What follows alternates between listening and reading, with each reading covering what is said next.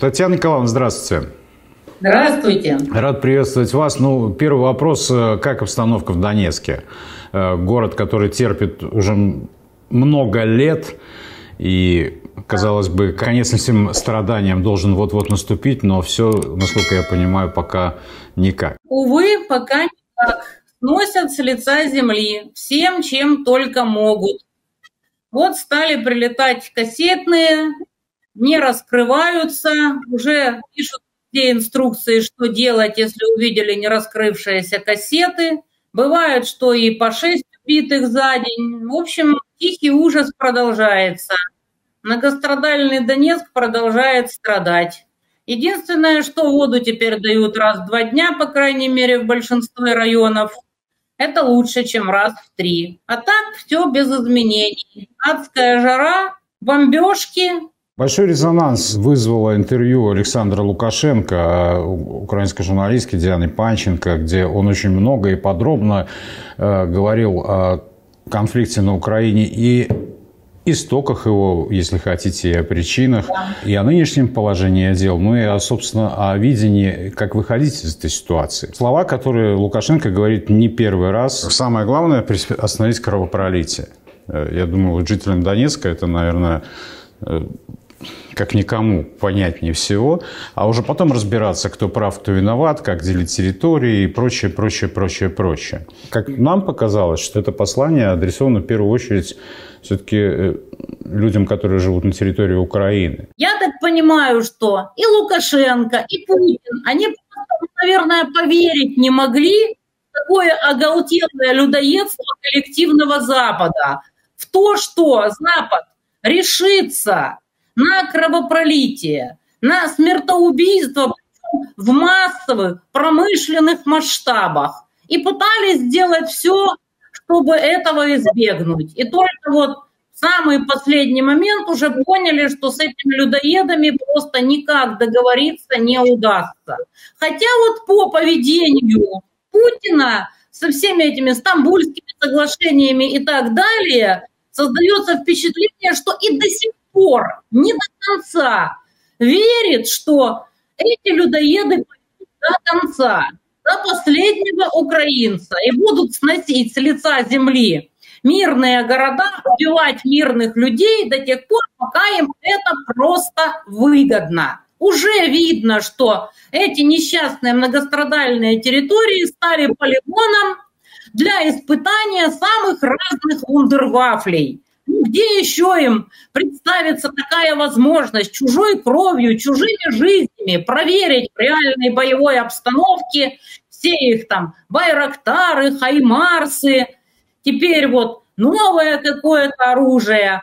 Есть возможность для коллективно-западных людоедов решать свои вопросы, вопросы своего военно-промышленного комплекса, проводить масштабные испытания смертоносного оружия, убивая десятки, сотни тысяч людей. Именно этого хотел избегнуть Лукашенко, потому что он все-таки созидатель. Для него, я так понимаю, дико, как можно тратить такой ресурс не на созидание, а на уничтожение. Но вопрос в том, что Западу не холодно, не жарко, они теряют только деньги. Вы знаете, я посмотрел э, то, как комментировали, ну и комментируют и сейчас э, в украинских СМИ э, вот это интервью. Меня поразило э, две вещи, честно вам скажу. Э, первое. Тот призыв, который звучит регулярно из Минска, призыв к миру, подается как проявление слабости, причем как со стороны и Беларуси, так со стороны и России, вплоть до такого, что э, они молят о мире, потому как они уже проигрывают, они это понимают, и, и, все, и все такое. И второе, что меня поразило, по-разному можно относиться к Зеленскому, да, и по-разному к нему относятся, но у нас никто в Беларуси э, не позволяет себе даже доли э, тех оскорбительных, я бы сказал, даже грязных э, выражений по отношению к президенту действующему, какие льются там, на Украине, по отношению к Лукашенко. Ну да, это существа, которые любые попытки договориться с ними воспринимают как слабость. И вот поэтому уже нарастает понимание в обществе, что этих существ можно только уничтожить физически, потому что они абсолютно не договороспособны. Будет ли им от этого лучше? Что-то я сильно сомневаюсь. Но каким же образом коллективный Запад умудрился промыть мозги, что они всерьез верят в свою победу? Вот недавно была статья в немецкой прессе, где реально рекомендуют по полной программе мобилизовать 3 миллиона оставшихся жителей Украины, я думаю, наверное, это читали, прямо вот по заветам вермахта, 10% населения. Но это-то получается совсем другая математика. Никаких трех миллионов уже мобилизовать невозможно, потому что огромное количество просто удрали. Еще огромное количество купили белые билеты остается там никак не 30 миллионов. То есть это получится уже не 10%, а все 15-20%. Это уже придется мобилизовать малолеток и стариков, малолеток от 15, стариков до 65 и старше. Может, женщин массово уже мобилизовать, что они там себе задумывают. Но они забывают об одном. А если точно так же поступит Россия, и сколько будет 10% от 143 миллионов? То есть Запад напрямую подталкивает к полному взаимному уничтожению, создавая иллюзию, что реально можно победить. Вот до них никак там не доходит, что до сих пор в России народ не чувствует войны, по большому счету. Войну чувствует Донбасс. Войну чувствует вся линия соприкосновения, войну чувствуют приграничные области. Вот Белгородчина регулярно чувствует себя Донбассом. А то, что иногда прилетает в Москву, иногда прилетает еще куда-то, абсолютное большинство народа даже не чувствует. Когда я выезжаю из Донбасса, первое, что поражает, люди в массе своей на расслабоне – потому что еще не настолько большое в процентном соотношении количество людей поучаствовало в боевых действиях. Да, есть ветераны СВО, да, есть воюющие, да, есть их семьи, но в процентном соотношении это очень-очень мало. В то время как в Саларейхе уже по статистике, по опросам затронуло практически всех у среднестатистического человека минимум 7 человек погибло, ранено, не говоря уже о количестве лично знакомых, которые там воюют и пока еще живы. Но Запад упорно толкает всех сумасшедших, идеологических промытых, военизированных, милитаризированных, я даже не знаю, как их назвать, действительно, людоедов, свихнувшихся, к войне до последнего украинца, забывая, что действие рождает противодействие. Да, они воспринимают как слабость, как же так, типа вторая армия мира, забывая, что действительно никто ни к какой войне не готовился, до последнего не верили, даже в процессе СВО не верили, что у них будет Принцип, раз пошла такая пьянка, режь последний огурец. Будаш сказал, что украинские солдаты обходятся дешево. Пока мы воюем их руками, у нас все хорошо. Но вопрос-то в том, что маховик войны остановить очень сложно. Это запустить легко. И поляки что-то не думают, что когда закончатся украинцы, настанет их очередь, настанет очередь прибалтов, настанет очередь румынов, Кого там еще не жалко нашим неуважаемым западным партнерам? И вот прекращать надо. Судя по всему, кровью они до сих пор еще не умылись. Мало им кровушки. Ну, когда-то, наверное, и настанет момент, когда они задумаются, несмотря на всю пропаганду, а мы-то можем и проиграть, Хотя, наверное, вот контрнаступление должно уже как-то приводить их потихоньку в разум. Потому что три месяца бьются головой об стену, вернее, об минные поля и линии укреплений. И как-то достижения, мягко говоря, не очень. Конечно, еще время есть осенней распутицы. Вот как мне сейчас рассказывают люди из Сталрейха, уже даже становится неприличным спрашивать, как там с контрнаступлением. Все уже говорят, ну вот, в крайнем случае подготовимся как следует, и уж по весне уж точно, вот сейчас перерыв на зиму, нам дадут эти истребители F-16, подготовят наших пилотов, в общем, дадут нам какие-то очередные вундервафли, и уж по весне мы уж точно победим проклятую Рашку, свергнем проклятого Путина, членим и все такое. То есть сумасшедшие пока еще не очухались. Мы вот э, часто тут, э, обсуждая ситуацию, э, которая происходит, все-таки как-то в голове то, что ну, большинство людей это все равно адекватных. Вот как бы не промывали мозги. Но, но вот, э, но вы знаете, да, когда я вот э, погрузился в информационный поток украинский, даже пожалел, что я понимаю украинский, лучше бы этого вообще ничего не слышал, потому как да, там, да, да. там абсолютно просто вот поток ненависти льется, откровенный, неприкрытый. И, судя по всему, никто не собирается останавливаться. Понимаете, в чем проблема? Те, кто придерживаются противоположной точки зрения, те, кто настроен на мир, которые уже устали от войны, даже если раньше они были вот такими оголтелыми, милитаризированными людоедами, а сейчас уже попустились, они предпочитают помалкивать. Потому что любая попытка вклиниться в этот поток ненависти своим здравым смыслом, типа, ребята, а вдруг мы проиграем, а вдруг придется договариваться, влечет за собой невероятный хейт. Со стороны, конечно же, в основном людей, которые нигде не воюют, только на теплых диванах в интернете. Вот, я думаю, вы слышали историю о Марии Берлинской и разнесенном в Чернигове э, здании, в котором э, была местная дронница, скажем так сбор вот этих всех э, волонтеров и остальных, которые занимаются беспилотниками. Она написала статью, а не исключено, что когда мы кончимся, нам придется как-то заходить в переговоры по миру. Вы не представляете, какой она выгребает хейт, что ей пишут это просто какое-то адище. И можно сто раз говорить о том, что эту ситуацию создали зелебобики. Очень многие говорят, что действительно за 4 часа только до мероприятия люди получили точный адрес. За это время многие говорят, вряд ли смогли бы россияне с учетом их скорости принятия решений попасть по Искандерам по этому театру.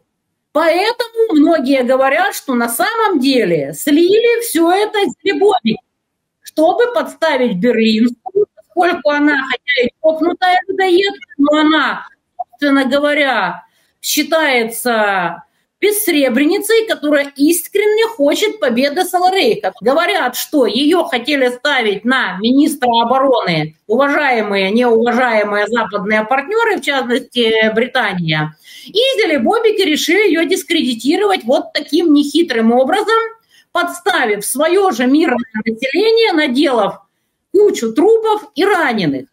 Но дело не в том, безотносительно к этому, все эти гадости и весь этот хейт ей пишут ведь простые люди, которые просто возненавидели ее за то, что она просто сказала, что, ребята, если там мы не вовлечемся и мы закончимся, придется выходить на мирный трек. То есть общество не напилось еще крови достаточно. И когда будет этот перелом, непонятно. Хотя с мест мне сообщают, что многие уже понимают, что скоро-скоро лавочка, наверное, закроется, но очень-очень боятся об этом говорить вслух.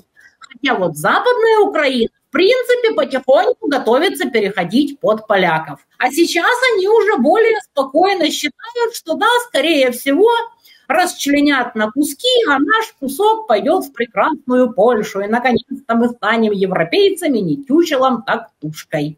Вот такая вот примерная ситуация здесь и сейчас. Так что пока в этот беспрерывный поток хейта никакой здравый смысл не может вклиниться, даже если его как-то краями проповедует э, Мария Берлинская, не последний человек в Саларейхе.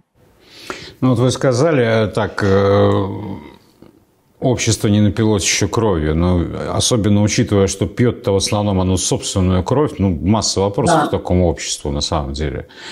И вот эти вот э, детская вера в это чудо-оружие – Э, ну, мы же все это уже сколько раз видели. Начиналось все, если помните, там с Байрактаров, по-моему. Байрактаров, вот да. Первое чудо оружия, которое просто все, все решит. Потом что там было? Ну, уже можно запутываться. Хаймарсы. Да что угодно да, там потом, было. Его было потом немерено. Еще какие-то всего... ракеты. Еще сейчас F-16, но, правда, уже тут сами, сами украинские СМИ пишут, что э, проблема одна. Э, нужно очень хорошо знать английский пилота там. Да, 8 человек нашли, которые в состоянии хотя бы гипотетически научиться, потому что достаточно знают английский. Ну и уже считаю, что надо там 143 или 150, что ли, этих F-16. Хотя вот профессиональные военные говорят, что на самом деле нужны не F-16, а вертолеты Apache, а эти вертолеты давать никто вообще не собирается. И вообще насчет позиции Запада, мнения разделились.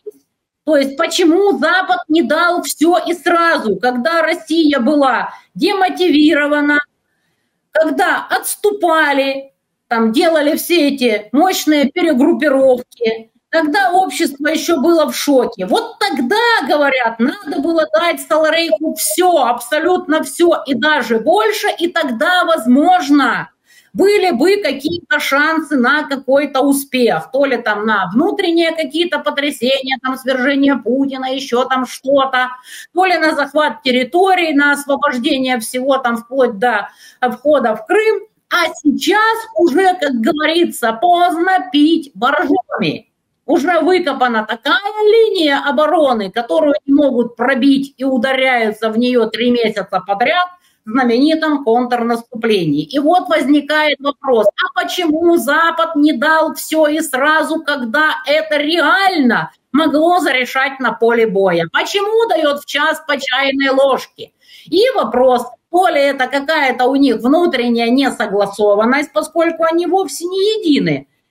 Так, что бы там кто ни думал, они тоже просто люди, они тоже ошибаются то ли они изначально и собирались медленным перемалыванием решать свои вопросы, загружать свой ВПК, потихоньку переходить на милитаристские рельсы, там, производить как можно больше снарядов и всех там прочих вундерваффе. Вот поэтому непонятно, что с Западом случилось на самом деле. Хотя лично я считаю, что они идеологически выбрали неправильную концепцию и поэтому в долгосрочной перспективе проиграют. Потому что не может все общество воспринять бандеровскую идею. Она изначально была местечковой. И все попытки насадить ее массово мы видим, ни к чему особо не привели. Не приняли эту концепцию, скажем так, как родную всей душой люди массово. Это всегда была очень нишевая концепция. И Запад должен был бы это понять, когда увидел результаты Порошенко с его лозунгами, там, мова, вира и все такое. И очень многие люди в шоке от того, что переписывают историю всю подчистую. Далеко не все люди, даже ненавидя там Россию за вторжение, готовы отринуть абсолютно все, всю историю как таковую. И поэтому эта бандеровская концепция в долгосрочной перспективе не сыграет. И Запад проиграет, хотя и далеко не сразу. Наоборот, это вызвало, вот у вас было мероприятие недавно по памяти того, что сотворил Запад, чтобы люди помнили свою историю. И многие, я так понимаю, страны участвовали. И вот это вот действие, вот эта всеобщая бандеризация Форум антифашистов, да. противодействие. Вы проводили экскурсии, насколько я там следила, показывали людям, к чему приводит весь фашизм, к чему приводит попытка выставить свою нацию лучше, чем другие. Никто не хуже, никто не лучше. Это единственный принцип, по которому должно жить человечество. И попытки устроить нацистское квазигосударство в центре Европы получит закономерный результат. И повторю свою опять идею. Западу надо было подождать еще хотя бы лет 10-15, чтобы ушло поколение, которое помнило Великую Отечественную. Им бы еще попромывать мозги, поварить нас в теплой водичке, как лягушечек. И тогда, возможно, был бы успех. А сейчас нет. Действие родило противодействие. Я не знаю, почему они фальстартанули, то ли переоценили себя, то ли выхода у них другого экономически не было. Но в итоге сейчас Запад на нисходящем тренде вместе с Салрейхом, а мы на восходящем. И, конечно же, мы победим. Э, одно радует, Татьяна Николаевна, что во время, когда все это задумывалось, вас не было там, в советниках. Вот это уже греет. Если, опять же, э, вернуться к интервью Лукашенко, то, что Россия по большому счету, по большому счету, э, не в деталях, цели спецоперации уже достигла. Вот тезис такой у него прозвучал. То есть той Украины, которая была до 24 февраля, ее уже нет. То есть в этом смысле государство, которое было агрессивным и, в принципе, имело много возможностей для проявления этой агрессии, его уже нет. Сегодня э, мы видим нечто похожее на государство, которое существует исключительно за э, счет внешних вливаний. Э, убрать эти вливания и что останется от этого государства. То есть в этом смысле Россия своих целей каких-то определенных уже добилась. На самом деле уже само решение о начале спецоперации было переломным моментом. Мир уже никогда не будет прежним. Ну а дальше уже все в наших мускулистых руках, в вовлеченности каждого из нас. На самом деле сложнее всего, как говорится, было решиться. Это когда ты с вышки прыгаешь вниз холодное море. Ты уже не можешь восстановить все, как было. Ты уже не можешь, как в замедленной съемке, знаете, как показывают, обратно поворачивают, вынырнуть назад из воды и запрыгнуть на вышку. Все, ты уже прыгнул. А дальше как бы плавай, выплывай, купайся. И вроде как, э, да, огромное количество недостатков, огромное количество критики, проявилось невероятное количество всяких проколов. Оказалось, что нет связи, куда-то делись броники, куда-то делась амуниция, нету даже шин на всякие там Уралы и все такое. Общество оказалось не готово, невероятное количество либерды удрало штурмовать Верхний там с армией непонятно что. Но, как бы там ни было, потихоньку это все выправляется. Сетей маскировочных нет вообще. Ли дело? То есть, да, Россия и ее армия увидели себя в зеркале такими, какие они есть. Они считали, что они прекрасные, сильные, мачо. Оказалось, да, жирненькие, забыли, как воевать. Но встали на путь исправления, сели на диету и начали качаться. Это так условно. Так что самым главным было это все-таки решиться. Ну а дальше уже как пойдет и идет со скрипом, с огромными проблемами, но все равно идет. Потому что Запад всей своей мощью, всеми своими вливаниями, сколько там уже, по-моему, 170 миллиардов насчитали, вкинуто в топку этой войны. Ну да, конечно, там распилили сами западные донаторы тоже немало. Невероятное количество денег, а что, простите, на выхлопе? А на выхлопе у Запада не то чтобы сильно много. И это как раз тот случай, когда Запад помогает России стать сильнее, обрести свою субъектность, исправить свои недостатки, хотя и через боль, через муки, через ужас. Но, наверное, по-другому было нельзя, как это не печально. Так что я категорически не верю в победу Запада. Они и идеологически проиграли, и концептуально промахнулись. Ну и скоро, собственно говоря, и закончатся. А у России всегда остается последняя опция, последний лепесток цветика-семицветика. Вставай, страна огромная, вставай на смертный бой. Потому что пока этого, как мы видим, нет и близко. Ну вот прощупывание почвы для мирных переговоров, как мне кажется, э, не хочется уподобляться здесь э, украинским коллегам и говорить, что Запад просит о пощаде. Нет, ни в коем случае не так, но и, и, и не будем так говорить.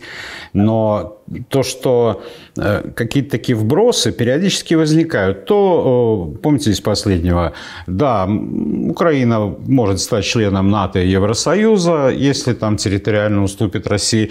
То есть это же звучит не от первых лиц. Это, это такая проверочка, а, а как среагирует общественное мнение, а как среагируют партнеры, противники и так далее, и так далее. Но вот такого становится все больше.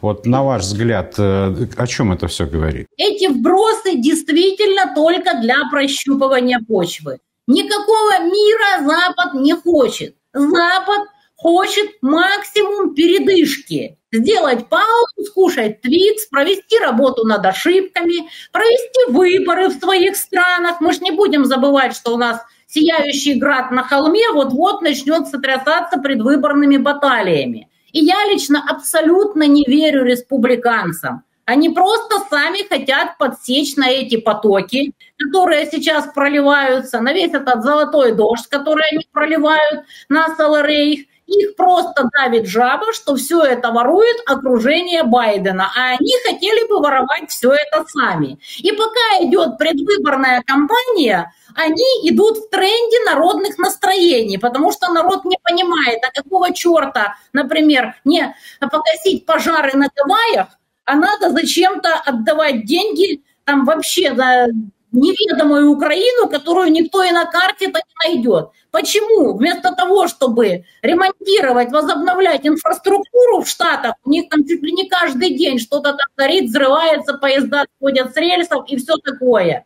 Почему надо тратить деньги на какую-то Украину? Почему, имея невероятные проблемы с, с мигрантами, которые ломятся через границу из Мексики и из прочих мест, надо тратить деньги неведомо на что, на страну, которую даже не найдешь на карте. Вот эти народные настроения, конечно же, республиканцы хотят использовать в предвыборной борьбе. Но мне почему-то кажется, что когда они победят, они будут вести себя примерно точно так же. Просто они подсядут на эти денежные потоки. Поэтому я им не верю вообще ни разу и ни на копейку. Они не договороспособны. Их можно победить только на поле боя и с контрольным добивающим в голову. Не хотят они мира и никогда не хотели. Они хотят нас уничтожить. Вот и все. Тех же доктринальных документах Соединенных Штатов прописан ведь э, главный противник у них э, Китай. И то, что происходит сейчас, это, э, в общем-то, они этого не скрывают, это просто одна из возможностей ослабить Россию как потенциального, ну, если не союзника, то партнера. Ну, тут формулировки не суть важны. Ну, так или иначе, государство, которое может быть с Китаем в какой-то совместной упряжке в, это, в этом конфликте, в этой борьбе. Тогда заморозить конфликт, э, точнее сделать его не заморозить даже, а сделать его таким ну, э, многие употребляют термин «афганизация» вот, Украины. Это самое выгодное решение для Запада для сейчас? Ну, они и о кореизации вещают. Вопрос только в том, где провести новую линию соприкосновения. Ну и Вся эта заморозка чревата тем, что из страны разбегутся последние люди, а кем потом воевать.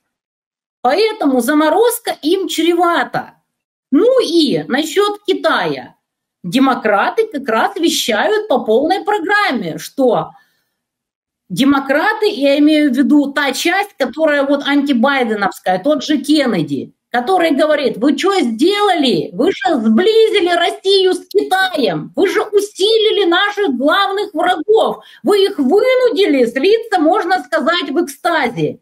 Если не публично, то как минимум тайно там Китай помогает России по полной программе. То посмотрите, что вы сделали. Объединились все изгои там. Иран, Корея, вон Куба. Никарагуа дали согласие базу России построить, которая совсем рядом со Штатами. Вот это говорят. И даже демократы, не говоря уже республиканцев, что вы своими действиями вызвали противодействие. Это то, о чем я говорила, что когда уже нечего терять, Приходится общаться и с Ираном. И забудьте о санкциях. Иран возрадовался, пришло его время, наконец-то забыли о санкциях и вовсю с ним сотрудничают. И многие другие страны-изгои, кроме того, воюя в Украине, потеряли Африку, можно сказать. И много чего еще. Вон БРИКС, вон прилетели сегодня в ЮАР, мы уже видели Си Цзиньпин, там Лавров, и как выплясывают радостно африканцы, принимая всю эту публику. И что Америка добилась?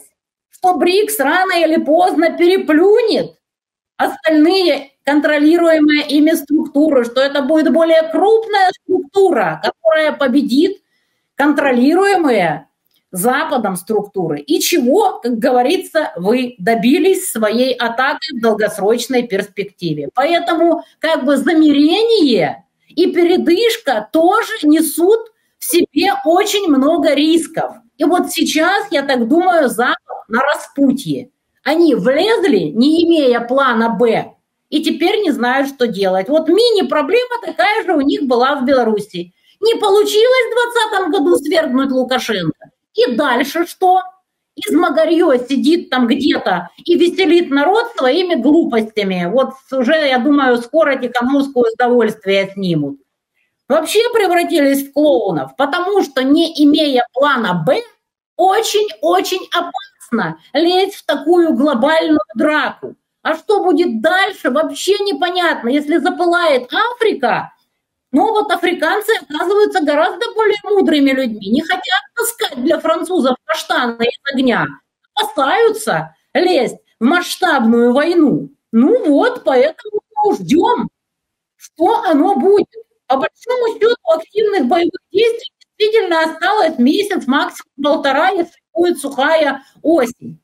А если рано пойдут дожди, то как бы и меньше месяца осталось. И вот тогда, наверное, начнут потихонечку, полигонечку пробивать, а как бы нам замириться, они не заслуживают никакого доверия после многочисленных обманов по всем договоренностям, минских, стамбульских и так далее. Я тоже не знаю, что должно произойти, чтобы возникло вновь хоть какое-то доверие Э, потому как без него, ну а как вообще вести какие-то переговоры? Это ну, сложно. А как договариваться, если ты уже изначально не доверяешь э, партнеру по переговорам? Э, конечно, да. Э, видите, как происходит. Решаются глобальные проблемы переустройства мира. Ну и самое обидное это, что за наш счет за и на наш, нашей территории. На нашей территории за наш счет льется славянская кровь.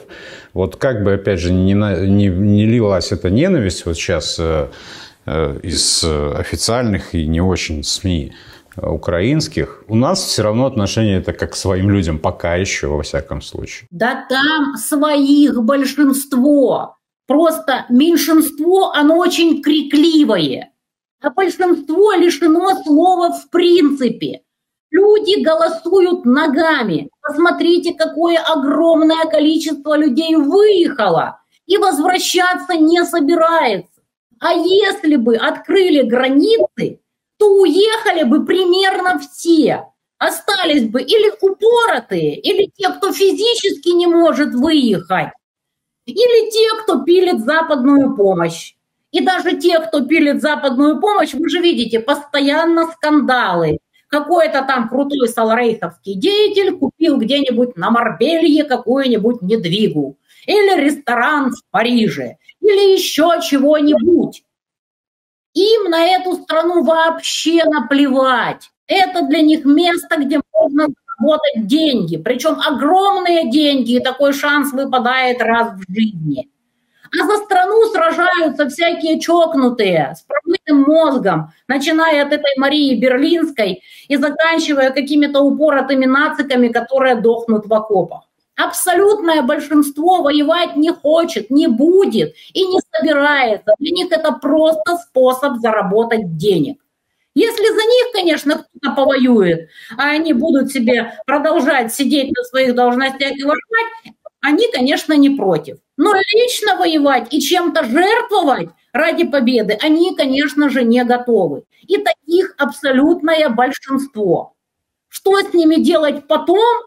Россия уже показала себя максимально милосердной. Даже толпище ждунов, которые на вот на освобожденных территориях, ничего с ними не случаются. Какие-то последствия негативные возникают только для самых-самых-самых упоротых, и то далеко не всегда.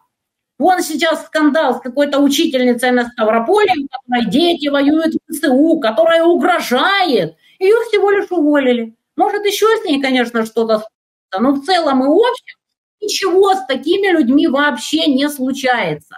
И обратная ситуация. Мы все видели эти горы трупов, когда Россия спешно перегруппировывалась из того же Купянска, из Харьковской области, из Херсонской, что творили с людьми, которые были только заподозрены в симпатиях к России.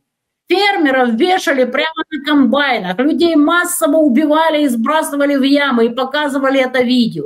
Вот вся разница. И люди понимают, что нам ничего не будет, даже если мы там были условно за но не сильно яростно и не наговорили много чуши, когда придет Россия. А с другой стороны, люди понимают, что если, например, в Донецк зайдет Саларейх, то здесь будет тотальная массовая резня. Убьют все, на кого смогут дотянуться. Вот и вся разница между ими и нами. Очень жаль, что мы так стали говорить уже. Ну, да, это не сегодня ими и нами. Когда-то мы были все ими. И, ну, или все нами. Мы и есть. Мы все равно и есть мы. За исключением некоторых отщепенцев, которых в процентном соотношении не очень-то и много.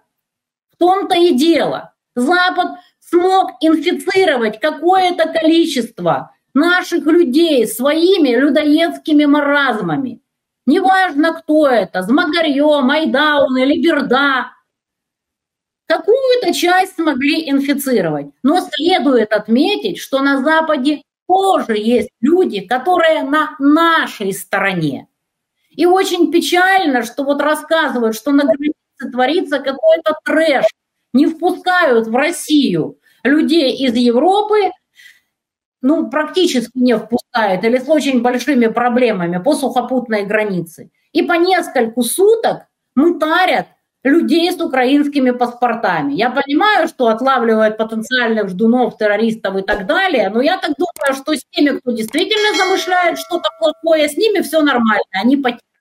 Но огромное количество людей, которые невероятными трудностями все-таки дорываются до границы, их там мытарят по несколько суток, унижают и оскорбляют. Да как же так? Даже Екатерина принимала людей.